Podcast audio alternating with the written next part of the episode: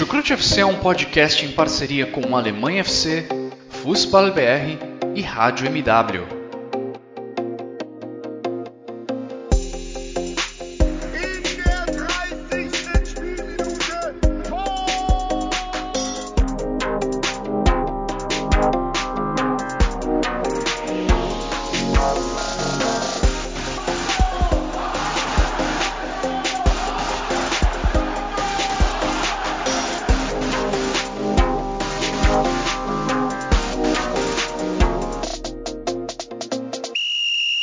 Sejam muito bem-vindos, sejam muito bem-vindas, fãs da Bundesliga. O meu nome é Guilherme Ferreira e eu recebo vocês para mais uma edição do Chucrute FC, edição em que vamos passar a limpo os principais acontecimentos da segunda rodada do campeonato alemão. E depois de apenas dois finais de semana, temos apenas duas equipes com 100% de aproveitamento na competição e são aquelas duas equipes que vêm mostrando mais força na Alemanha ao longo das últimas temporadas. Bayern de Munique e Borussia Dortmund. Todos os outros times do campeonato já tropeçaram, já empataram ou perderam pelo menos uma vez. E quem vai me ajudar a resumir o que aconteceu de melhor nessa rodada da Bundesliga são outros dois integrantes da equipe do Chucrute FC que eu tenho o prazer de apresentar para vocês. Guilherme Monteiro e Ivan Gabriel, primeiramente dando as boas-vindas para quem está lá no Rio de Janeiro. Tudo bem por aí, Xará? Seja muito bem-vindo a mais uma edição. Tudo certo, Xará, tudo certo, Ivan. É, falando da minha primeira participação né, dessas rodadas de, de programas de rodadas regulares da Bundesliga e falar dessa segunda rodada que aconteceu coisas assim, bem bizarras, né? A gente viu frangos, é, expulsões, gols polêmicos, pênaltis polêmicos, enfim. Foi uma rodada assim de bastantes gols e também de muitas, polêmicas, de muitas polêmicas dentro e fora do campo. E a gente vai passar por todas elas aqui é, durante essa nossa edição. Show. Passaremos por todos os jogos, falando pelo menos um pouquinho de cada um. Quem também acompanha os Guilhermes nessa edição do Chucrute FC é o Ivan Gabriel. Tudo bem por aí, Ivan? Tudo bem, Guilherme? Guilherme também. Também um abraço para quem, tá, quem está nos ouvindo. Bom, também de volta ao Chucrute FC, depois do Guia da Bundesliga. É, essa rodada, que foi uma rodada movimentada, muito movimentada, porque tivemos algum, alguns jogos que tiveram inícios bem eletrizantes, algumas reviravoltas, e também, em, em, parte desses jogos, tivemos alguns resultados que, que não, não, eram habituais. E agora a gente vê o Dortmund e o Bayern é, lá na frente, enfim, dois times que até aqui têm tem desempenho e contextos diferentes, mas que demonstram sua força em termos de resultado. E a gente vê algumas, algumas equipes decepcionando, como Frankfurt, como Leverkusen. Então é uma Bundesliga que começou de um jeito muito, muito positivo, muito interessante. E a gente vai ver mais desse, desse campeonato que tende a ser, a ser um dos melhores dos últimos anos.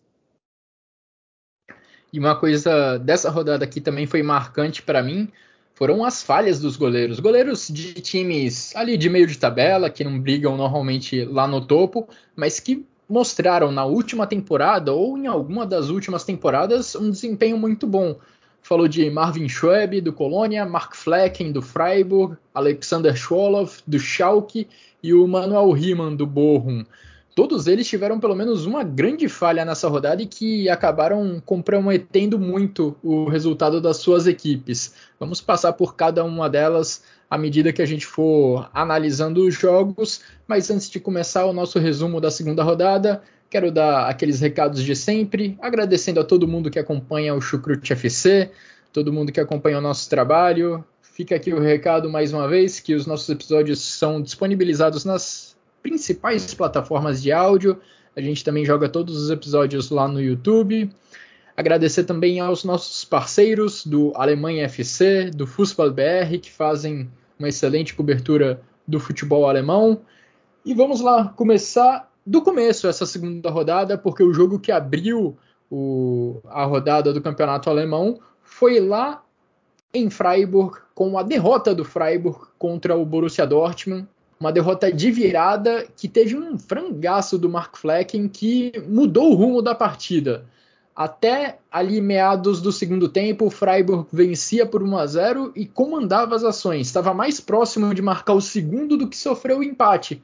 Só que aí o Flecken levou um piruzaço, um gol do Jamie Bino Gittens, e aí os reservas do Borussia Dortmund acabaram fazendo a diferença.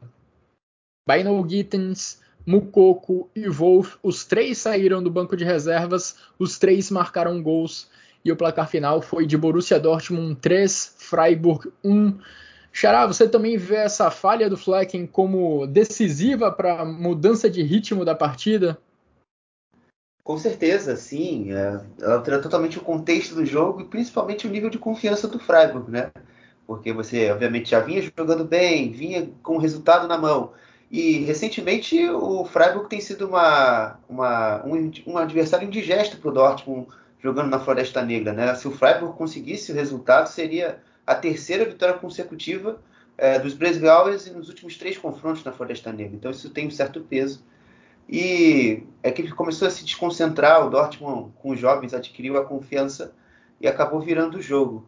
Mas antes de explicar essa falha decisiva, eu também gostaria de elogiar tudo aquilo que o Freiburg fez até o minuto 77, que foi o momento que saiu o gol de empate do Dortmund assim, um Freiburg que teve o Gregoriti numa grande tarde, é o cara que tirava a bola da pressão, conseguia dar um escape pro, pro, pro Freiburg pelo lado esquerdo também, jogando muito com o Ginter e o Grifo. Então foi incomodou as bolas aéreas, né? O, o e o Schlotterbeck não tiveram pouco trabalho, não tiveram bastante trabalho contra esse atacante de 1,93m e, e ele se impôs antes, antes, do, antes do empate, ele tinha ajudado o Zalai a criar uma boa chance no minuto 64. Ele escorou uma bola, o Zalai chutou de primeira, o Burke fez uma boa defesa. E no minuto 73, um cruzamento do Doan e ele cabeceou por cima da meta. Então foi, foi um atacante assim que, como eu disse, não, não deu pouco trabalho, deu muito trabalho ao Dortmund e para mim foi um, grande acerto dessa janela, né? Como eu disse lá na, na nossa edição de guia, o Freiburg não tinha um atacante com essa característica que fosse tão eficiente nos jogos. Ele, com, a partir daí, vai ajudar bastante da, na sequência da temporada. E para completar, também organiza... inclusive, que já tinha marcado um gol na primeira rodada. Sim, é verdade. É, só para completar também, é, não só o Gregorich individualmente, mas o coletivo do Freiburg esteve muito bem. É, expôs mais dificuldades do Dortmund em saída de bola, marcando ali no meio campo, induzindo uma saída do Dortmund mais para o lado, mas também com muita pressão na bola. O Dortmund não conseguia avançar no campo, no campo do Freiburg. Então, também elogiar o trabalho coletivo do Christian Streich. Apesar da derrota, eu vejo sempre o copo meio um pouco cheio para o Freiburg também é, nesse jogo. É, dá para ver o copo meio cheio mesmo, porque, como o Xará falou, até o minuto 77 o Freiburg fazia uma boa partida, estava mais próximo do segundo gol do que de sofrer o empate, mas aí as alterações do Edin Terzic acabaram mudando um pouco a partida, as alterações e também a falha do Mark Flecken, que, como eu falei, já fez boas temporadas na Bundesliga, mas teve essa infelicidade lá na sexta-feira. E é curioso porque o Terzic apostou num veterano no time titular. Anthony Modeste foi contratado na semana passada, tinha poucos dias de Borussia Dortmund e já foi colocado no time titular de cara. Só que aí foram os garotos que resolveram. Modeste acabou tendo uma atuação discreta, o que é até compreensível diante das circunstâncias. E aí, Bino Gittens, 18 anos, e Mukoko, de 17, decidiram. Os dois marcaram os gols da virada. O Marius Wolff, que também saiu do banco, fez o 3 a 1 já nos instantes finais da partida e num jogo em que o Terzic apostou num veterano, foram os jovens, foram os garotos que acabaram resolvendo a parada para a equipe do Borussia Dortmund. Ivan, o que, que, você me diz dessa partida que foi decidida na reta final, da, na segunda metade do segundo tempo, em favor do Borussia Dortmund? Bom, acredito que o Guilherme, Guilherme Monteiro descreveu muito bem o que foi a partida do Freiburg o, o Borussia Dortmund teve, teve o seu jogo completamente, o contexto da partida completamente mudado após a entrada do Gittens, consequentemente do, do, do Mokuko, e também do, do Marius Wolff, por que não? Enfim, é, sei que teve alguns torcedores do Dortmund que conectaram a entrada dele logo no, no início do segundo tempo. Mas, mas foi, foi, um jogador que foi muito decisivo pelo lado direito. É, o Gittens, só acho que dispensa comentários pela, pela partida que fez foi uma força desequilibradora que o Dortmund não tinha durante a partida. É, fez um papel muito bom que o Hazard, por exemplo, não, não, não, tinha feito durante o decorrer da partida toda. O Mokuko também foi muito decisivo durante a partida. E, e, e o Dortmund conseguiu desequilibrar de fato. O Modeste ainda. A gente consegue, o Modeste vai ter um encaixe muito interessante nesse time. É, a gente sabe que, que apesar do Haller e também do Haaland, é, serem perfis diferentes de centroavante, a mudança de perfil ao contratar o Haller e, consequentemente, também não poder usar o Haller por, por conta do, da, da, doença que o Haller, infelizmente, acabou pegando, acaba afetando muito a pré-temporada do Borussia Dortmund, apesar de não ter, de não ter tido o Haller, enfim, na temporada passada e também boa parte da pré-temporada. Porque ter uma, uma, um, um, um centroavante de um perfil de pivô que segura a bola, enfim, que faça, que faça âncora no meio. É, é muito importante, o Modeste vai conseguir suprir bem essa ausência.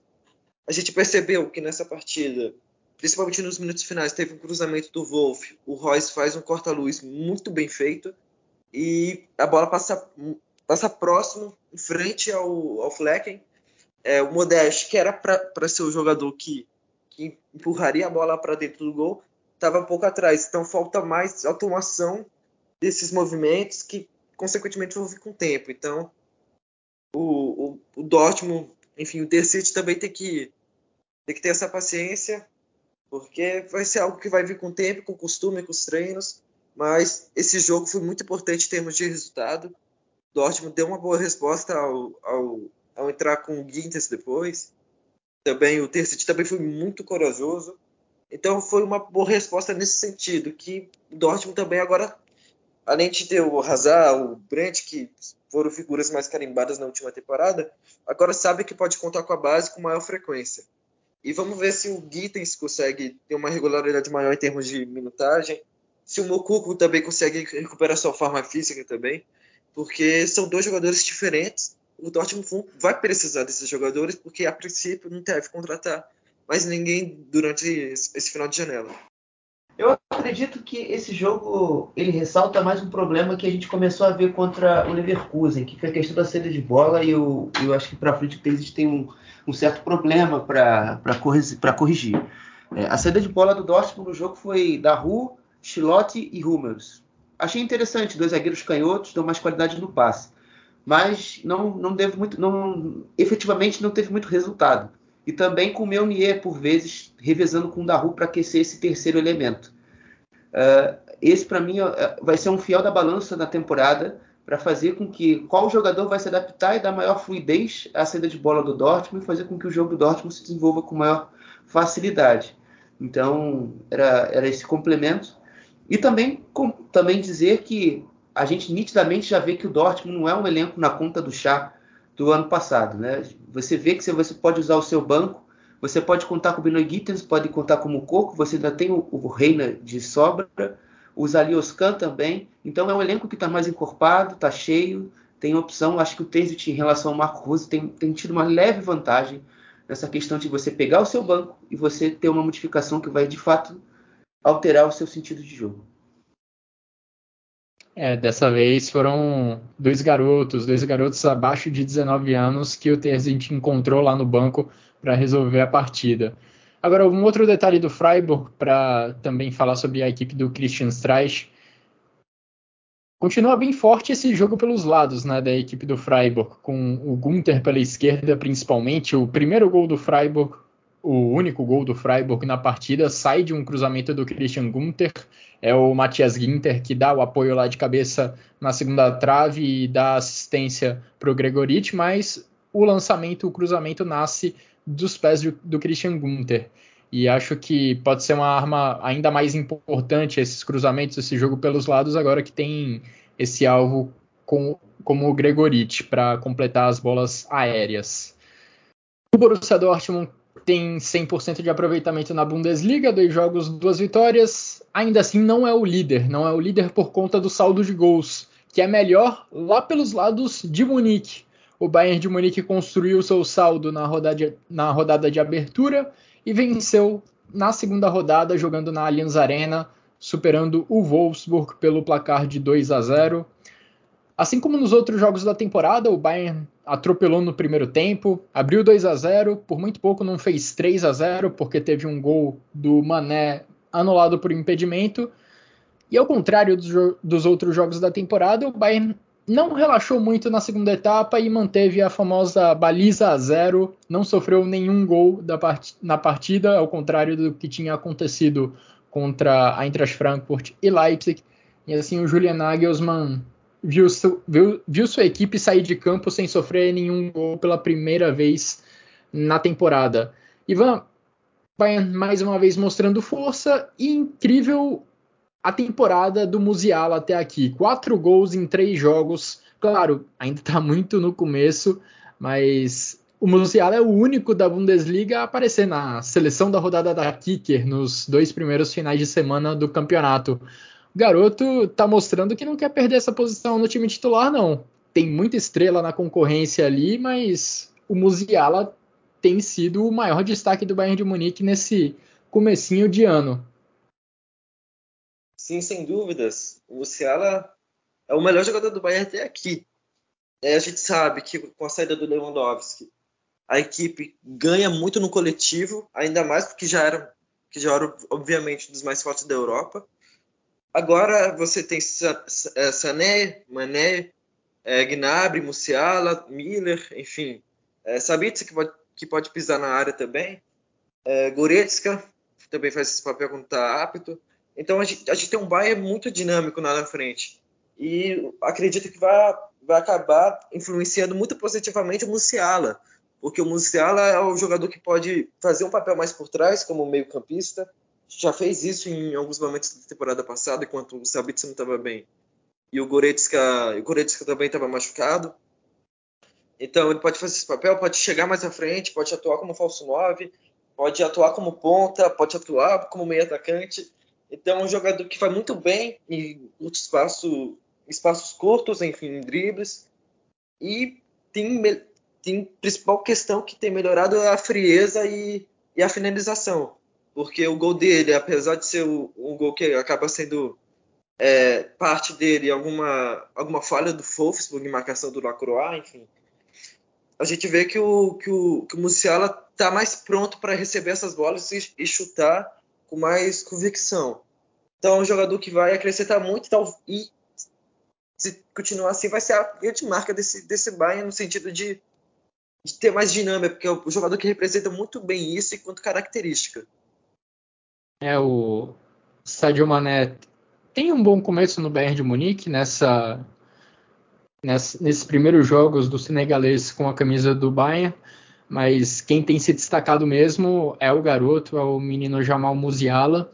Xará, um, mais uma atuação bem segura, bem tranquila do Bayern de Munique, que já se coloca na primeira colocação da tabela Enquanto isso, o Wolfsburg, sob o comando do Niko Kovac, em seu retorno à Bundesliga, ainda não conseguiu vencer nessa, nessa edição do campeonato alemão. Empatou com o Werder Bremen na primeira rodada e agora é derrotado pelo Bayern de Munique. No retorno do Niko Kovac à sua velha casa, o que, que você me diz, Xará, sobre essa partida? É, o Bayern, eu Aí vocês destacaram bem o Musiala e o novo quarteto de ataque do Bayern, que está realmente bem legal de ver, uma equipe mais leve, mais fluida, e está tá muito bom de ver. Mas eu também gostaria de destacar dois jogadores que no, no último, nos últimos anos e no último ano foram muito criticados, né? O senhor Marcel Zabitza e o Benjamin Pavard. Pavard, que já se mostrou bem variável nesse início de temporada. Na Copa da Alemanha, era um lateral que às vezes avançava bastante e, e acionado, era uma válvula de escape, para chegar na frente e ajudar o, o, Bambi, né, que é o apelido do Musiala e o Miller. E o, no jogo, por exemplo, de on, no jogo de ontem, por exemplo, era um jogador que iniciava a construção, acionava mais o Davis para atacar o corredor esquerdo e, avança, e fazer com que o, o ataque do Bayern avance. e defensivamente não comeu, como fala na Bahia, não comeu reggae do.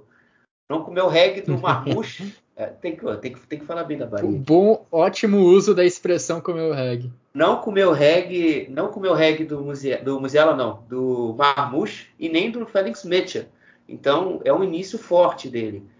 E por parte dos Abitsa, é um jogador que, junto do Kimmich, parece, e também, obviamente, do sistema, está mais consciente, está entendendo melhor, está conseguindo ter mais dinâmica, uh, aparece para finalizar mais vezes de fora da área, aparece para ajudar na saída de bola, como foi como eu descrevi aqui no jogo do, da Copa da Alemanha, da Supercopa da Alemanha contra o Leipzig. Então tá, tá tirando as, tá tirando as manguinhas de fora e está se mostrando um jogador mais consistente, como a gente viu nos tempos de Leipzig.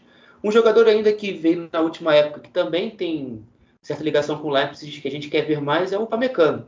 Ontem ele ainda deu algumas, alguns deslizes, né? deu algumas brechas para alguns ataques do Wolfsburg, alguns deles a bola até bateu na trave. Uh, em, outro, em outro lance deu uma hesitada, o Max Cruz quase fez um gol, então ele tem que ficar um pouco mais ligado também, mas acho que a evolução da temporada vai, vai dar um pouquinho de, melhor, de melhorada para ele também, ritmo de jogo, várias outras questões. E sobre o Falafel Wolfsburg, é, é, a primeira vez que eu vejo o Wolfsburg jogando na temporada e a minha primeira impressão não foi tão positiva assim, né? O Imetia e o Marmouche tiveram muitas dificuldades para tentar trazer algum escape no jogo do Wolfsburg. Uh, como eu já disse aqui, descrevi bem a atuação do Pavar, ele também tem influência nisso. Foi, marcou muito bem. Uh, e no segundo tempo, quando o Bayern deixou o Wolfsburg mais com a bola, também o Wolfsburg pouco fez. O Max Cruz definitivamente fora de forma. Eu eu perdi, já perdi há um ano e meio 20 quilos. O Marcos Cruz parece que ganhou 20. Então, isso, e isso em dois meses. Tá, tá bizarro ver. Jogar. Passa sua dieta para ele. é verdade. Tá, tá bizarro o, o, nível baixo, o ritmo lento que ele tá jogando. Isso é, de certa forma, preocupante, porque é um jogador que já, já se mostrou fisicamente bem é, é outro nível. E também acho que a única coisa positiva é do Yozoru Glavogui, o jogador que voltou de empréstimo do Bordeaux e que fez o primeiro gol na, na volta da Bundesliga, e da, dele, da Bundesliga e também na abertura do Wolfsburg na temporada. E ontem, minimamente ali organizou a defesa, protegeu ali junto ao Svanberg, ali tentou minimamente dar alguma consistência, deu alguns cortes, interceptações e está se reaclimatando bem com a liga de novo. E foi legal, porque ele era um é, capitão, era um capitão do clube, tinha uma certa, tem uma certa história e está voltando agora ao, ao velho nível. É, o Guilavogui na primeira rodada ele já tinha ido bem, não só pelo gol. O Wolfsburg estava sofrendo um pouco defensivamente contra Fulkrug e Dupt no ataque do Werder Bremen. E com a entrada do Guilavogui, já no intervalo, ele deu uma presença física maior, combateu melhor os ataques do Werder Bremen, não só pelo gol, mas também pelo trabalho defensivo. O Guilavogui ajudou o Wolfsburg a conseguir o empate no último final de semana. Agora, sobre o Max Cruz, detalhe curioso é que já se fala até numa possível saída dele dos Lobos. Eu vi uma entrevista do Clemens Fritz, diretor Eu do também. Werder Bremen, falando sobre a possibilidade do Cruz voltar ao próprio Werder Bremen, possibilidade também do Wolfsburg jogar até nos Estados Unidos. Então, a situação do Cruz lá no Wolfsburg não parece muito segura nas duas primeiras rodadas da Bundesliga. Nessa, o Cruze acabou saindo do banco de reservas depois do intervalo. Vamos ver. Jogador que foi importante para o Wolfsburg na segunda metade da última temporada. Ele saiu do Union Berlim no início desse ano, no início de 2022, e conseguiu contribuir para o Wolfsburg na segunda metade do último campeonato. E agora parece com um destino meio incerto, não é mesmo, Xará? Sim, sim. E, e, assim, o Marcos Cruz, ultimamente, ele meio que virou um reality show, cara. É até divertido você, você ler as notícias sobre ele. Ele tem uma casa em Wolfsburg, tem uma casa, tem um apartamento em Wolfsburg, em Berlim. A Dilara, que é a sua esposa, vive em Berlim, mas vai direto para Wolfsburg, prefere, prefere Berlim. Você que gosta de fofoca sobre mulheres e vida de fama de jogadores, eu acho que é um prato cheio. Eu me divirto, confesso. É, e eu acho que assim. o, o Momento Max, Nelson Rubens. É, o Max Cruz definitivamente não, não ele já, já meio que vinha se avizinhando uma certa disputa de egos entre ele, ele entre ele e o Robert Kovac, não, o Nico Kovac, é, no início da temporada, né? O Nico Kovac tentou ali meio que não dar muita bola, deixou ele no banco, ele teve umas férias mais longas, mas definitivamente, como eu disse no, no comentário regular, não não está entregando. E, e, o, e o Wolfsburg, nessa entrevista que você cita, Xará, o Wolfsburg nem, nem desmentiu. Então, quem sabe aí, torcedor do Werder Bremen, o Max Cruz tem uma certa história com o clube, quem sabe, né, seria pra, um excelente reforço para a sequência da temporada. A última grande temporada do Werder Bremen na Bundesliga foi aquela, né, 18-19, quando o time desenvolveu um bom futebol, um bom futebol sob o comando do Florian Kohfeldt e o Max Cruz era peça central daquela equipe, era peça fundamental daquele ataque. Vamos ver se ele volta à velha casa. Agora a gente vai destacar nesse episódio do Chucrute FC as duas equipes que subiram da segunda divisão para a primeira na última temporada, começando pelo jogo do Schalke. O Schalke voltou a jogar diante dos seus torcedores pela Bundesliga. O estádio lá em Gelsenkirchen, como de costume, estava lotado e viu um empate dramático de 2 a 2 com o Borussia Mönchengladbach. O Gladbach perdeu a chance nos acréscimos do segundo tempo de se juntar a Borussia Dortmund e Bayern de Munique no grupo de equipes que estão com 100% de aproveitamento. O Schalke conseguiu o empate com um gol de pênalti já na reta final, nos instantes finais da partida. Ivan, fica um sentimento de frustração por esse tropeço já na reta final do jogo a vitória parecia na mão, só que aí o Schalke conseguiu buscar o empate ali no fim. O que, que você me diz desse jogo, Ivan? Ô, Guilherme, foi um jogo frustrante em perspectiva do Gladbach. É, o Gladbach, que, que nessa partida é, fez uma boa partida no geral, não foi um revés em termos de, termos de desempenho mesmo, mas foi, foi, foi um placar muito associado à falha, à falha no, nos últimos minutos do Herman, enfim acabou fazendo um pênalti bobo e acabou dando a possibilidade do, do, do Schalke fazer o 2 a 2 e acabou por fazer mesmo. Foi, um, foi uma partida que o Gladbach, mais uma vez, é, saiu, saiu atrás do, do, placar, que nem foi contra o Hoffenheim na, na estreia, mas foi um Gladbach que se, que se demonstrou consistente ao longo da partida, fisicamente, também apresentando soluções após o intervalo. É, a gente sabe que o problema do Gladbach na última temporada e também nas, nas outras, mas especialmente na última, foi o, o, como o time se portava fisicamente e a intensidade do time ao ter corrido os 90 minutos. Na temporada passada, um, um marco do time do Ad Ruther foi, foi ter o primeiro tempo muito acima da média, muito bom na maioria das partidas, mas o segundo tempo que caía tanto que possibilitava o adversário de virar o jogo, empatar, enfim. Então foi, então era um, era um time que, que dava muitas possibilidades ao adversário. Nessa partida, o, o Schalke começou, começou melhor que o Gladbach, teve um primeiro tempo bem melhor que o Gladbach. É, o Tom Kraus acabou anulando praticamente o Kone, o Kramer e o Neuhaus no meio campo. Partida muito boa. O Edian também não dava muita possibilidade ao Hoffman. O Thial também foi muito bem nas perseguições ao Churran. Então foi um Gladbach que explorou, explorou muito as bolas longas no primeiro tempo e não conseguiu manter a posse e, consequentemente, gerar mais jogo, enfim, criar a partir do Kone também do, do Neuhaus, que são jogadores que mais, que mais têm qualidade no meio campo, e o Plea também. A gente viu muito que após a, as paradas técnicas, a parada técnica que teve no primeiro tempo, o Plea teve uma função mais recuada, foi pegar mais a bola, e tentava atacar o espaço livre que surgia. Acabou por não, não ter muitas possibilidades de, de, de tocar para o Churran. E teve até uma boa chance. O Churran, mas acabou chutando para fora. Fora isso, o Gladbach não teve muitas chances. Depois, no segundo tempo, o time teve uma melhora. O Schalke também caiu fisicamente. Isso foi o, quesito importante para o rumo da partida. E o Gladbach voltou ativa. É, o Kone depois de ter feito o, primeiro tempo ruim, voltou a, a criar mais. O, o Itakura começou a burgredir mais com a bola também, foi muito importante, na cobertura ao Kramer principalmente. O Pelé também conseguiu ter mais liberdade. E o Churran, finalmente, depois de desgastar tanto o Tial nas perseguições, acabou por ter o fôlego também e por ter mais espaço para criar e também é, receber a bola, parar a bola e distribuir o jogo também.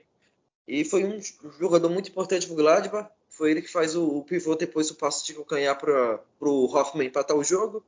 E depois faz o gol, o gol no escanteio que vira o jogo. Um e... belo passe de calcanhar, inclusive. Exatamente. Então é, é muito bom ver o Churran voltando a esse alto nível. Já são mais cinco gols já nessa temporada, contando com a Pocal. Então é um Gladbach que agora tem um Churran mais com uma possibilidade como camisa 9, que, que deve ser bem explorada, porque o Plea é, é um jogador que se encontrou na última temporada como um playmaker, um camisa 10, digamos assim, alguém que flutua mais pelo, pelo centro do campo, também pelos lados, que acha mais passes longos, mais passes em, em profundidade entre linhas. E agora o, o Gladbach vai ter tem achado essas soluções. O Neuhaus como camisa 10, substituindo o Stindl. Não me agrada muito, porque sinto que o Neuhaus é o melhor jogador progredindo com a bola, tendo a bola desde trás, pra, olhando o campo de frente e, e fazendo aquelas progressões que a gente estava bem acostumado de ver na, na, na, não na última temporada, na temporada retrasada, que foi o grande, o grande auge do Neuhaus. Então, também, também é um adendo que o Gladbach também precisa se reforçar, enfim, e achar mais soluções ofensivas. É, uma das grandes, grandes questões também do empate foi, foi o banco, porque o Herman, sinceramente, apesar de ser um ídolo do clube, não é um jogador confiável em termos de desempenho mesmo, enfim, do que pode entregar, do que já foi em outras temporadas. Então o Galatasaray precisa de fato contratar, principalmente no ataque. É, falta alguém para substituir o Embolo no sentido de ter uma opção como centroavante mesmo de fato. E também alguém que possa possa fazer as, as, as pontas, enfim, a ponta direita, a ponta esquerda, trazer mais uma variedade ofensiva, porque falta para essa equipe em certos momentos. Então, para o Gladbach voltar a ser competitivo, precisa, precisa muito observar o elenco e, e trazer essas peças. Eu estava vendo umas estatísticas ali naquele site Football Reference, que tem milhares de números, principalmente sobre as principais ligas nacionais da Europa. O Gladbach é o único time da Bundesliga até aqui que completou mais de mil passes nessas duas primeiras rodadas. Claro que o jogo da primeira rodada contra o Hoffenheim, quando o Hoffenheim teve um jogador expulso, contribuiu um pouco né, para isso, porque o Gladbach teve a bola oferecida durante boa parte do duelo, mas não deixa de indicar uma tendência, não deixa de ser um indício do estilo de jogo que o Daniel Fark deve colocar em prática na sua equipe, na equipe dos Potros. Falando um pouquinho de Schalke, Rodrigo Zalazar está com a pontaria afiada. Foi, foi ele quem abriu o placar nesse jogo contra o Gladbach, fazendo a torcida lá em Gelsenkirchen e a loucura. Depois veio a virada, como o Ivan falou, com gols de Jonas Hoffmann e Marcos Thuram, e o Marius Bulter de pênalti empatou nos acréscimos do segundo tempo.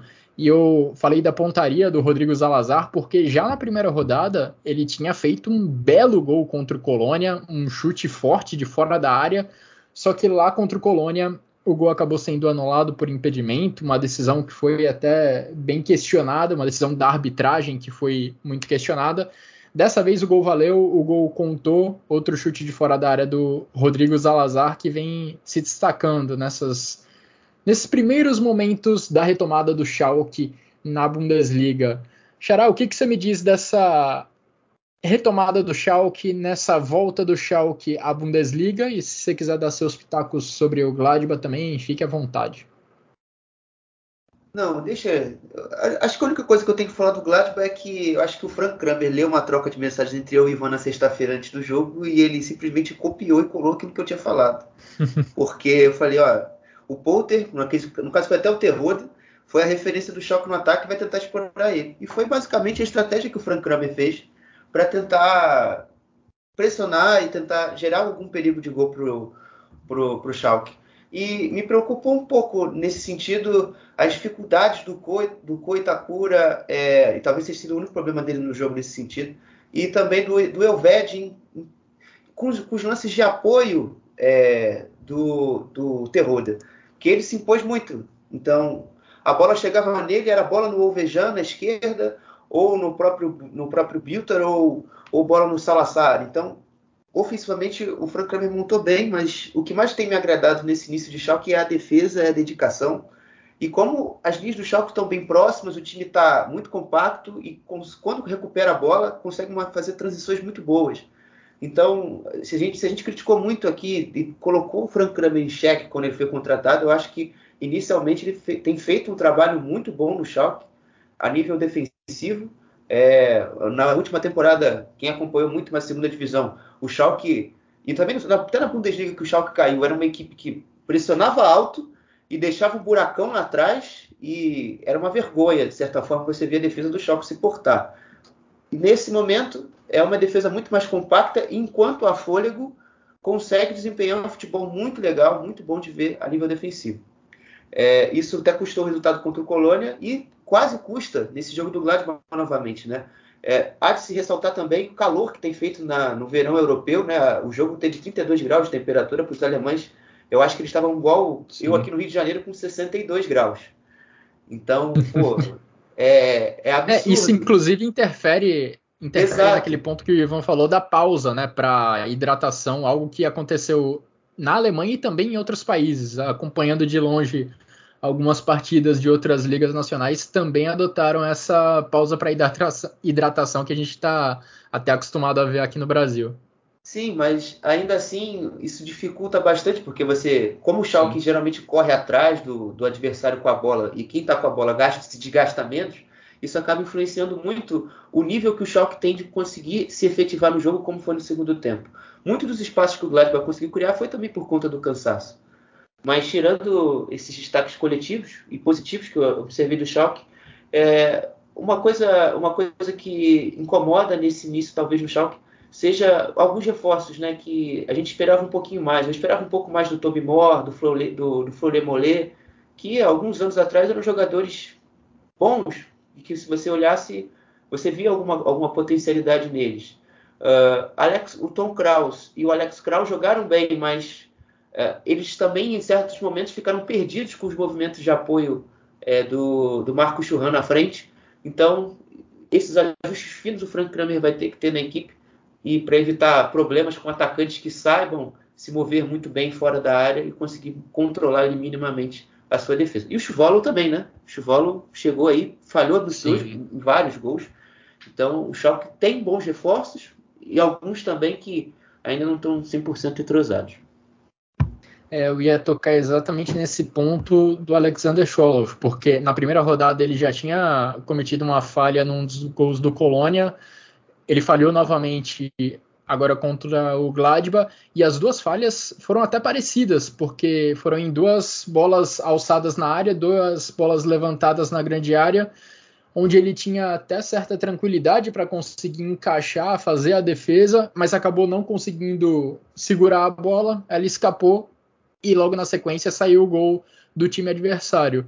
E essa posição de goleiro no Schalke já vem sendo alvo de instabilidade há algumas temporadas, né? A gente lembra do Alexander Nubel, que surgiu como uma promessa, depois teve uma queda de rendimento muito grande, foi vendido. Desde então o Schalke tem convivido com esse drama na sua meta e o Scholov, que deveria ser o cara para preencher essa lacuna e não largar mais a posição de goleiro, acabou falhando nas duas primeiras rodadas e já coloca uma interrogação enorme na cabeça dos torcedores e, por que não, também do Frank Kramer.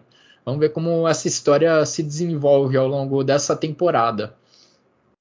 Bom, quem subiu junto com o Schalke na última temporada foi a equipe do Werder Bremen. Assim como o Schalke, o Bremen empatou em 2 a 2 nessa rodada. Aliás, 2 a 2 também foi o placar do Werder Bremen na primeira rodada.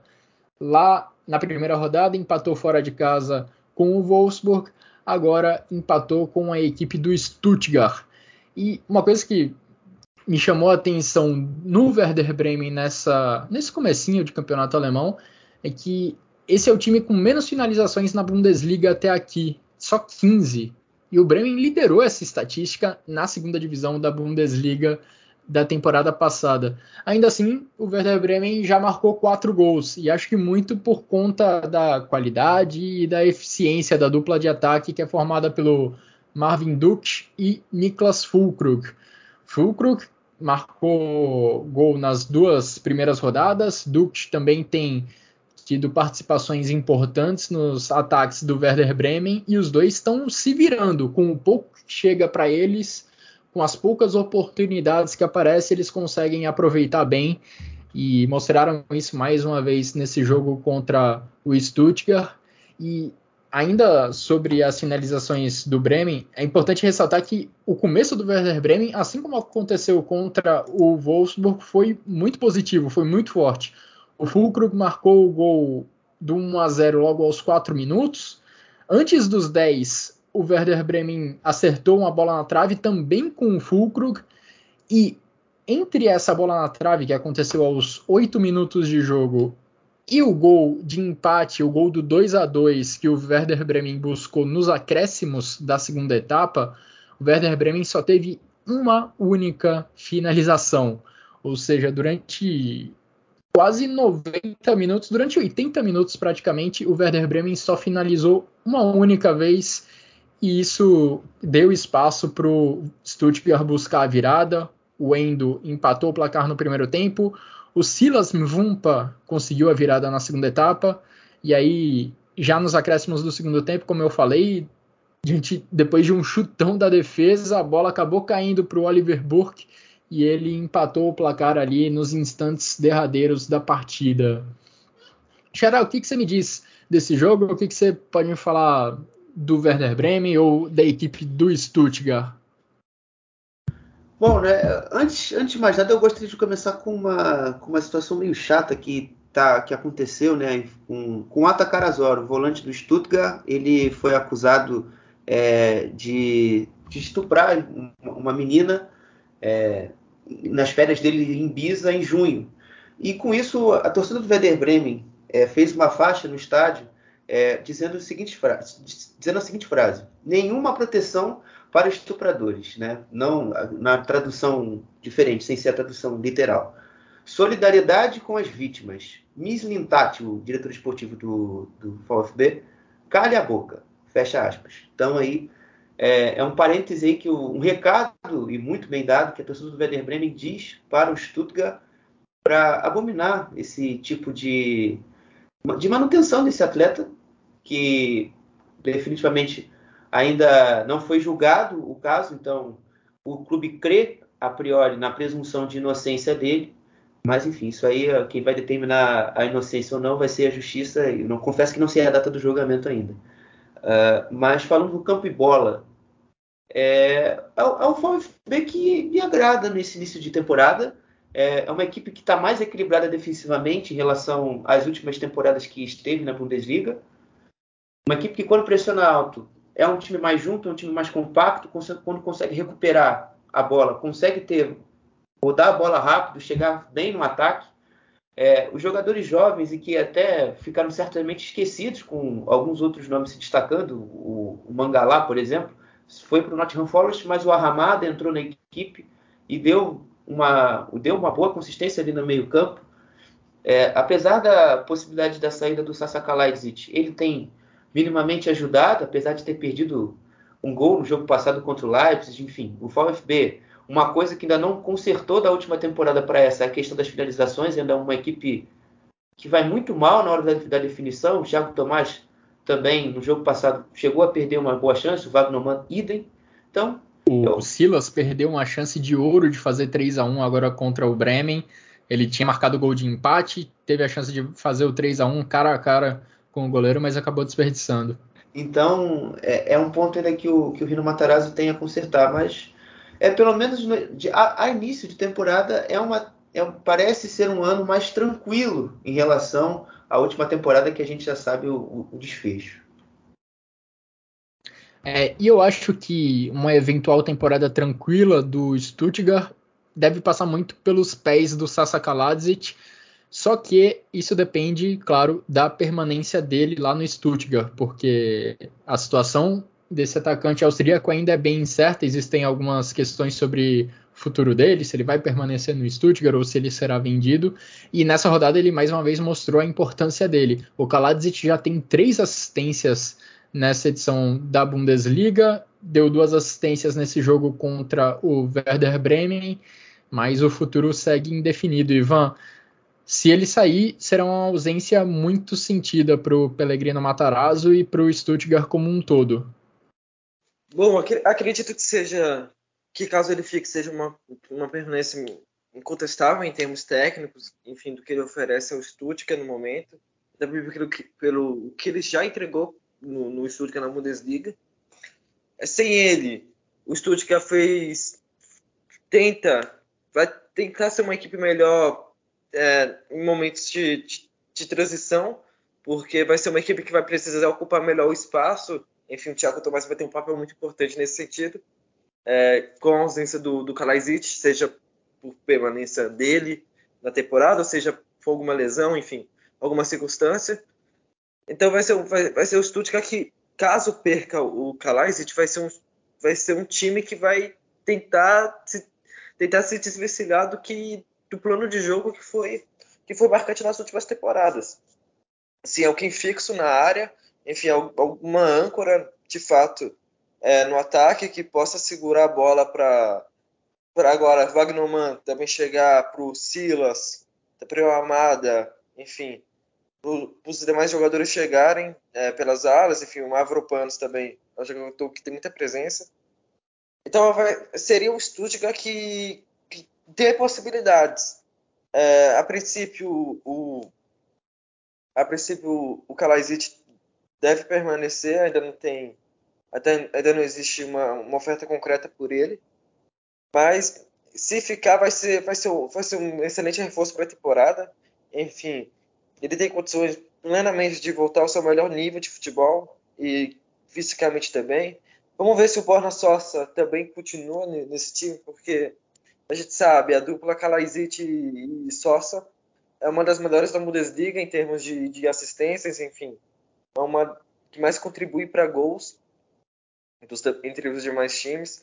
Então, seria um, seria um excelente complemento para o Matarazzo, que vai tentar ganhar mais opções ofensivas e também acertar a putaria, como, como o Guilherme mencionou muito bem. É, é eu, eu, eu disse que ia fazer o complemento. É, eu, eu acho que, apesar do Sassa, o Sassa a gente falou muito mal do Lewandowski aqui no, na, no, no guia, eu acho que o Sasha Parrer e o senhor Sasha Kalaitis também estão conduzindo muito mal esse processo. É, na, no fim do jogo, ele, ele até não disse que ia ficar, também não disse que ia sair, mas enfim, é, o, o, próprio agente dele não está levando a situação melhor, da melhor forma com as, com as partes. Então, é, fica uma situação meio chata, porque é um jogador que tem uma certa representatividade para o Stuttgart e para o torcedor.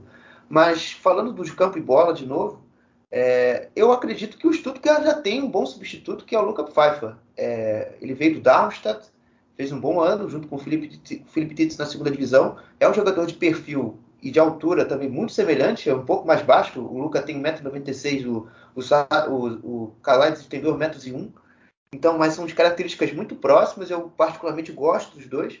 E quando um sair, provavelmente o outro vai, vai repor, e eu acho que vai repor com qualidade. O, o, o Luca vem progressivamente na carreira, fez um ano no Midland, é, mas vinha de bons anos no Würzburger Kickers na terceira liga, aí foi para o Darmstadt na última temporada e foi bem. Então é um jogador que está crescendo e acredito que vai ajudar. É, só falar uma coisa do Werder Bremen e fechar o comentário. Muito legal o início do Oliver Burke, hein? O jogador que a gente também não dava muita coisa por ele, por, até porque não tinha muita estabilidade na carreira, mas chegou no, na, no Werder Bremen, marcou dois gols já em dois jogos, e ajudou, foram gols importantes para gerar pontos no fim das contas. Então aí uma, uma um aditivo legal que o, que o Clemens Fritz conseguiu achar no mercado que a gente não dava muita bola para ele. É, tô curioso para ver como esse time do Werder Bremen vai se portar ao longo da competição, porque ele tinha um estilo de jogo bem ofensivo, um estilo de jogo mais dominante na segunda divisão da Bundesliga, a gente imagina mesmo que sofra alguma dificuldade para manter esse modelo de jogo na elite do futebol alemão, principalmente contra as grandes forças, mas estou curioso para ver como que esse time vai se comportar ali na média, contra os times que são, entre aspas, do mesmo campeonato, que brigam ali na região de meio de tabela, talvez um pouco na metade de baixo, que é o que a gente espera dessa equipe do Ole Werner. A próxima rodada ainda não vai dar para notar isso muito bem, porque o desafio é contra o Borussia Dortmund, e aí o Bremen deve jogar de uma maneira um pouco mais conservadora, entregando a bola para o adversário, como costumam fazer os adversários do Borussia Dortmund na Bundesliga. Mas estou curioso para ver como que vai ser essa equipe, como vai ser o comportamento ali na média contra os times que não são do topo da tabela. Bom, a gente passou pelos dois líderes do campeonato, Bayern e Dortmund, falamos também bastante dos dois times que subiram, Schalke e Bremen, além, é claro, dos adversários de cada uma dessas quatro equipes. Vamos passar agora pelas outras partidas que aconteceram na segunda rodada da Bundesliga, começando por decepções. Claro, temporada ainda está no comecinho, mas tem alguns times que já estão tropeçando numa conta que a gente não esperava. Falo primeiro do Leipzig, que empatou com o Colônia em 1 a 1 Dia de reestreia em grande estilo. Timo Werner marcou, marcou um gol na volta dele ao clube, mas aí o Soboslai foi expulso nos acréscimos do segundo tempo e acabou prejudicando a equipe do Leipzig, que ficou no empate em 2 a 2 na verdade, com o Colônia. Eu falei 1 a 1 mas foi 2 a 2 o Florian Dietz empatou o placar ainda no primeiro tempo, empatando o placar depois do gol do Timo Werner. O segundo tempo começou então com 1 a 1 e o Leipzig com um jogador a menos. O Incunco conseguiu marcar o segundo gol do Leipzig, mas aí o Gvardiol marcou um gol contra, o gol de empate dos bodes contra a equipe do Leipzig, jogando lá em Leipzig. Outra decepção desse comecinho de temporada é o Leverkusen. Já foi eliminado da Copa da Alemanha e perdeu as duas primeiras partidas nessa Bundesliga. Inacreditável, mais uma vez, a quantidade de chances perdidas pelo Bayer Leverkusen no ataque. Isso custou, inclusive, a vaga na segunda fase da Copa da Alemanha e custou também resultados melhores nas duas primeiras rodadas da Bundesliga. E o Rafael Gikiewicz foi o grande nome do jogo, foi o herói do Augsburg, fez nove defesas, foi um dos grandes responsáveis pelo Augsburg conseguir vencer fora de casa ao Bayer Leverkusen pelo placar de 2 a 1. O Charles Arangues marcou o gol do Bayer Leverkusen, Frederic Jensen e André Ham marcaram os gols da equipe do Augsburg. Em Berlim tivemos o placar de 1 a 1 no jogo entre Hertha e Eintracht Frankfurt. O Eintracht Frankfurt que veio de duas pancadas em sequência, perdeu do Bayern de Munique e perdeu para o Real Madrid na Supercopa da UEFA.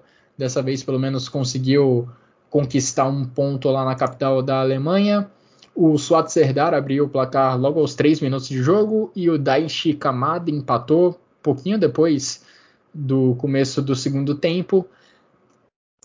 O outro time de Berlim também ficou no, no empate, jogando fora de casa. O Union Berlim empatou com o Mainz em 0 a 0 Um jogo de pouquíssima produção ofensiva. Os dois times que já têm como destaque coletivo essa força defensiva, essa tendência a tentar anular os ataques adversários, e aí eles acabaram se anulando nesse confronto direto. Por fim, tivemos uma grande virada do Hoffenheim para cima do Bochum. O Bochum abriu 2 a 0, o Hoffenheim virou para 3 a 2, um jogo movimentadíssimo. Foram quatro gols em 22 minutos de bola rolando. O Bochum abriu 2 a 0 e cedeu o empate nesses 22 minutos. Aí na segunda etapa, o Hoffenheim chegou a perder um pênalti. O Kramaric teve a sua cobrança defendida pelo Manuel Riemann, mas ainda deu tempo do Hoffenheim conseguir a vitória. O gol da vitória foi marcado pelo Munas Dabur, já perto dos acréscimos do segundo tempo. O Riemann defendeu um pênalti, mas falhou feio no gol que iniciou a reação do Hoffenheim. No primeiro gol do Hoffenheim, ele não conseguiu segurar a bola, acabou rebatendo aquela rebatida estilo Oliver Kahn na final da Copa de 2002 e o Baumgartner é, marcou o primeiro gol do Hoffenheim. O Ozan Kabak conseguiu o empate. E pelo Bochum, o Simon Zoller marcou os dois gols nessa partida. Xará, Ivan, o que, que, vocês me dizem sobre esses jogos? Algum destaque de vocês? Eu tenho, eu tenho dois, né? Eu vou começar primeiro pelo, pelo Mainz e União Berlim. Apesar de ser um jogo ter sido 0 a 0 é, eu achei um jogo até animado para as duas equipes. Eu estava de expectativa.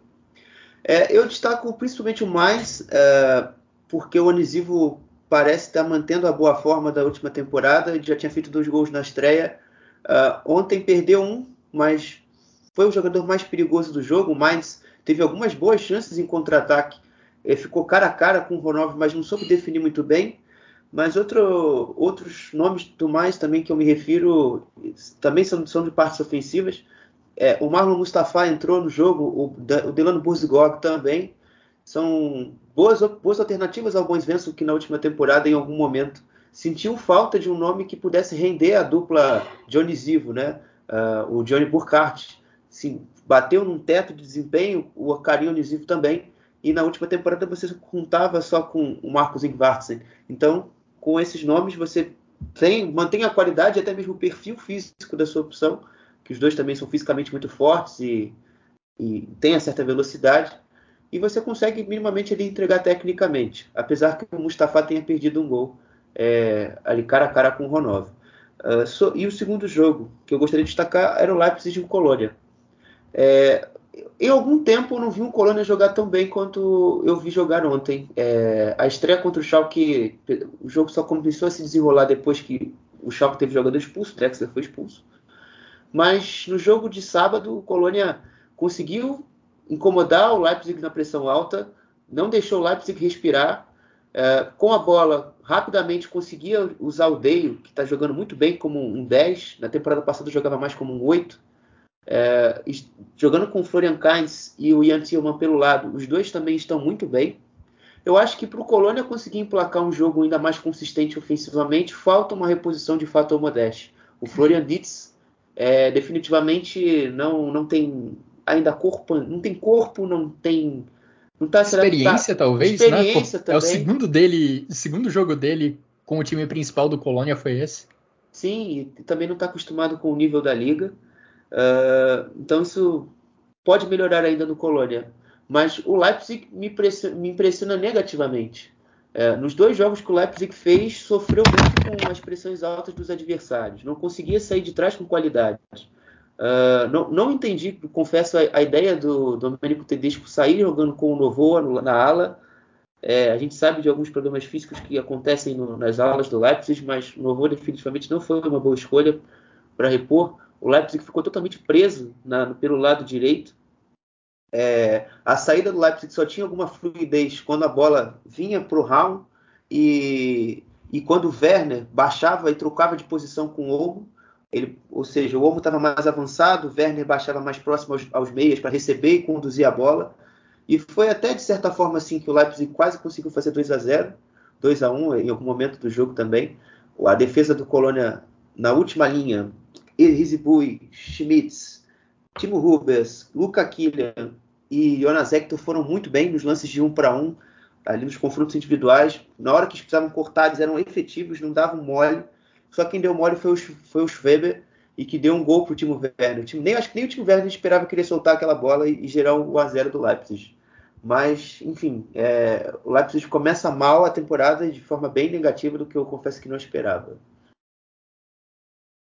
É, o Leipzig tentou uma formação, o Domenico Tedesco tentou uma formação bem ofensiva, né, com Timo Werner, Christopher Nkunku, lá pelas alas David Raum e o Novoa, que são dois jogadores bem ofensivos. O Novoa, na verdade, é um atacante que está sendo improvisado ali pela ala direita, mas isso acabou não dando muito certo. Leipzig deixou pontos pelo caminho mais uma vez. E o Colônia, além da Bundesliga, tem compromisso pela Conference League nos próximos dias. Aliás, já nessa quinta-feira tem compromisso pela Conference League.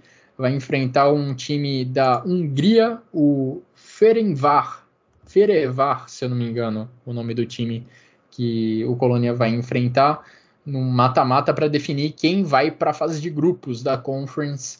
Colônia terá esse foco triplo ao longo da temporada com Pokal, com Copa da Alemanha, com, ou melhor, da Copa da Alemanha o Colônia já foi eliminado, então será um foco duplo mesmo, de Bundesliga e quem sabe Conference League para lidar. Ivan, algum destaque para apontar dessas outras partidas ou podemos tocar já para a reta final do Chucrute? Só vou fazer uma, umas ressalvas sobre o Leipzig. Enfim, a gente se acostumou muito a ver essas improvisações de alguns dos técnicos da última, na última temporada, por questão de Covid, lesão nos elencos. Só que, só que aconteceu no sábado foi, foi uma invenção do, do Tedesco completamente, porque é, apesar de não contar com Leimer no meio campo como opção, tinha um Schlager, tinha o Aidara, tinha o Campbell. Então, a gente não entendeu muito bem porque o Henrique foi pro meio, meio campo e o Novo acabou atuando como ala pela direita. Enfim, o Zoboslai não é tão uma surpresa assim, porque já foi utilizado algumas vezes na pré-temporada. E também, tipo, é, desde a da, da última, do, da reta final da última temporada, a gente, a gente, já sabia que poderia ser uma opção, atuando mais no meio central. É, de resto, foi a gente analisar o banco, tinha um Guivardiol também que apesar de ter entrado e ter feito um gol contra, poderia ter atuado desde o início sem muitas complicações. Então é, é, é o Leibs que acabou que faltou o Dedesco ser, ser mais pragmático nesse, nesse início de Bundesliga, principalmente, porque, enfim, a gente sabe que o elenco do Leipzig é, o, é um dos melhores da Bundesliga, Bundesliga, talvez o segundo melhor, competido com o Dortmund, com o Leverkusen, e, enfim. Então isso não, acaba não sendo segredo para todo mundo. E a gente e também vai ser interessante ver como, como essa equipe vai se portar com o Cucu, agora com o Werner, com o Omo, enfim, com o Hal. É, como vai ser como vai ser compartilhado esse protagonismo, que vai ser muito interessante ver no Leipzig, enfim. Só espero que o Leipzig acabe achando umas soluções mais, mais estabelecidas no elenco. É, a ala direita ainda é um pro problema, porque o Henriks terminou a última temporada muito bem. É, se tivesse feito uma, uma temporada mais consistente, talvez seria o melhor o melhor ala, o melhor lateral direito da Bundesliga. Enfim, então a gente precisa ver mais do Leipzig em termos de qual será o time titular dessa equipe mesmo em si. É, nessa rodada o Tedesco foi com Olmo, Soboslai, Nkunku e Werner como quarteto mais ofensivo, além dos alas Raum e Novoa que também tem características muito mais de ataque do que de defesa. Foi uma formação bem ousada do treinador do Leipzig. Bom, antes da gente fechar essa edição do Chucrute FC, vamos fazer uma análise sobre o que aconteceu na Zweite Bundesliga, na segunda divisão do campeonato alemão. Xará, o que, que você me diz sobre os times que estão buscando o acesso para a elite na Alemanha?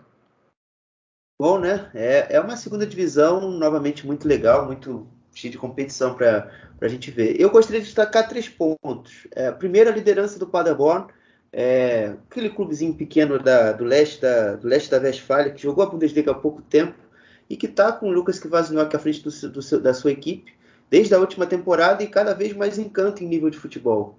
É, o jogo no Betzenberg, foi o jogo na casa do Kaiserslautern, a vitória por 1 a 0 com uma falha, nessa, esse final de semana não foi bom na Alemanha para goleiros o Luta entregou um gol pro, pro Paderborn, o Paderborn foi, acabou fazendo 1 a 0 O jogo teve uma expulsão do, do lateral Zuck, do, do Kaiserslautern. Mas é um Paderborn que tem um jogo ofensivo muito, muito agradável de ver jogar, lidera o campeonato de forma consistente, em quatro jogos jogou, eu diria que três, fez três bons jogos, apesar de ter perdido para o Fortuna Düsseldorf na segunda rodada. Tem, tem, feito um bom, tem feito uma boa campanha. Já já do lado oposto, vem o Bielefeld. O Bielefeld, aquele time que estava na Bundesliga na temporada passada, a gente falava mal do Frank Kramer, mas parece que o aventureiro suíço, o Liforte, também não tem tido boa jornada lá na equipe do Al. O, o Arminia não consegue jogar bem há muito tempo. É, a equipe parece ter piorado em relação à Bundesliga em questão de nível de futebol. É, uma equipe que erra muitos passes, o ataque com o Fabian Klos e o Yannis Zerra não é muito contundente. Sem eles, o ataque do time, do, do time não consegue ter uma sequência. Uh, a única coisa positiva da campanha até aqui, de quatro jogos e quatro derrotas, é o Robin Hack, que é um jogador que veio do Nuremberg na última temporada, não fez uma grande Bundesliga, mas tem sido a única válvula de escape para a equipe do Bielefeld conseguir alguma coisa no campo de ataque. E para fechar, eu diria também uma, a primeira vitória do Hannover no comando do Stefan Leitl. E esse resultado influencia diretamente na ponta da tabela, porque até o momento era o Jan Regensburg, o adversário do Hannover, que liderava o campeonato. O Jan Regensburg não, não tinha sofrido gols na temporada e sequer tinha perdido jogos. É, tinha vencido os três, tinha vencido, perdão, tinha vencido os dois primeiros e tinha empatado contra o Nuremberg, uh, o jogo anterior. E apesar da vitória, o, o Stefan Leitl teve razão em reclamar da atuação do time. O, o Anova fez um bom jogo em relação aos últimos, mas ainda falta muita coisa para consertar, principalmente a nível defensivo. É um Anova que ataca muito bem, mas deixa muitos passos lá atrás. O, o Regensburg poderia ter feito gols uh, a milhões, né? Se fosse o Ovuso tivesse uma melhor pontaria na frente, o, And, o, o, Andres, Andreas Albers também, se tivesse mais competência na frente. Então é o Regensburg que perdeu pela primeira vez, mas ainda tira boas lições uh, do jogo de, de, ontem contra o Anova. E por parte da equipe do Leitl, Uh, uma boa novidade, uma coisa positiva é uma boa temporada do lateral esquerdo Derrick Cohn, que quem sabe pode ser o novo David Raum. Uh, lembrando que o atual lateral do Leipzig começou a sua jornada vitoriosa na carreira sendo treinado pelo, pelo Stefan Leitl, ele que mostrou o futebol dele para o futebol alemão no geral. O Cohn é um lateral um pouco diferente em relação ao Raul, no sentido do aspecto físico, um lateral mais forte, mas com a mesma capacidade de apoio, excelente cruzamento, inclusive ele dá assistência para o Anthony Foti, que faz o gol da vitória do, do Hannover ontem. Então é isso aí que eu, que eu gostaria de destacar sobre os jogos e sobre os outros resultados. Para fechar, é, o, Karlsruhe chegou à sua primeira vitória na temporada, é, venceu o clássico contra o Sandhausen por 3 a 2 uh, O Nuremberg jogou em casa e perdeu por 3 a 0 para o Heidenheim. O Holstein Kiel venceu a primeira vitória em casa contra o Eintracht Braunschweig, perdeu, ganhou de 3 a 0 com dois gols de Steven Skisbisk, que jogou no Schalke 04, jogou no Fortuna Düsseldorf. O Darmstadt e venceu o Hansa Rostock também num lance bem curioso. É, o goleiro Marcos Koch fez, foi fazer uma reposição, só que ele não prestou atenção no Philip Titz, o atacante do Darmstadt, que foi muito mais esperto e fez o gol e abriu o placar. Essa foi cena aí, se você ver. Bizarro, foi bizarro esse no, gol. Exatamente, você vai ver no Twitter aí o que o Marcos Cook fez. É, 4 a 0 Darmstadt, o, o Titz ainda fez outro gol, 3 a 0 O São Paulo voltou a vencer em casa na, na temporada, 3 a 0 em cima do Magdeburg, dois gols de Johannes Egerstein, que jogou no Werder Bremen, e é irmão do Max Egerstein do Freiburg. O Fortuna Düsseldorf empatou contra o Greuther o Greuther também com um técnico suíço e sem vencer na, na, na, Bundesliga, seja a primeira ou segunda divisão, há 17 jogos. A última vitória do Greuther Fürth foi no dia, no dia 12 de janeiro contra o Werder Bremen, contra o Werder Bremen não, contra o Hertha Berlim, na, na, segunda, na quarta rodada do retorno da Bundesliga passada. E, como eu já disse, o Anova venceu o Regensburg por 1 a 0. Show, maravilha, Xará. Tá aí o resumo da segunda divisão da Bundesliga, da Zweite Bundesliga. Vamos agora para a reta final do Chucrute FC, para os nossos votos de jogadores de destaque da rodada e de golaço do final de semana. Vou começar dando os meus votos. Vou votar em Gikiewicz, Musiala e Marcos Thuram como destaques individuais. E no gol da rodada eu voto no gol do Jonas Hoffmann, pelo passe do Marcos Thuram, lindo passe de calcanhar que deixou o Hoffmann na cara do gol para marcar o gol do Gladbach. Xará, quais, quais são seus votos? É, putz, eu tinha falado com o Ivan antes do jogo, antes daqui. Ah, lembrei. Era Kimmich, Binoy Gittens e, e Churran. O meu gol da rodada vai ser o gol do Salazar, o do 1x0 do Schalke. Boa, votos variados. E o seu, os seus, Ivan? Bom, vamos lá. Primeiro, Gittens, que não poderia deixar de fora. Koitakura, encontrou o Schalke, fez uma grande partida. Kikerwitz, que foi importante para a vitória do Augsburg fora de casa contra o Leverkusen. E o gol da rodada também vai ser do Augsburg, vai ser o Janssen. É, o gol do 1 a 0 do, da equipe visitante. Jogada, bonita jogada envolvendo o Iago, Demirovic. É, vão ser jogadores importantes para o Augsburg no decorrer da temporada. E também uma, uma tirando do Haradesk, é, que estava saindo do gol, e enfim, tirou. Chute rasteiro foi, foi um bonito gol, enfim. Não foi uma rodada também com gols muito brilhantes. Então, é, a, a, primeira rodada foi mais rica em opções. É, exatamente. E dessa forma a gente chega ao final dessa edição do Chucrute FC. Repassamos todos os jogos que aconteceram na segunda rodada do Campeonato Alemão. Passamos também pela segunda divisão da Alemanha. Muito obrigado, Ivan. Muito obrigado, Xará, pelos comentários e pelas análises ótimas, como sempre. Muito obrigado também a todo mundo que nos acompanhou até aqui. Grande abraço a todos e até a próxima.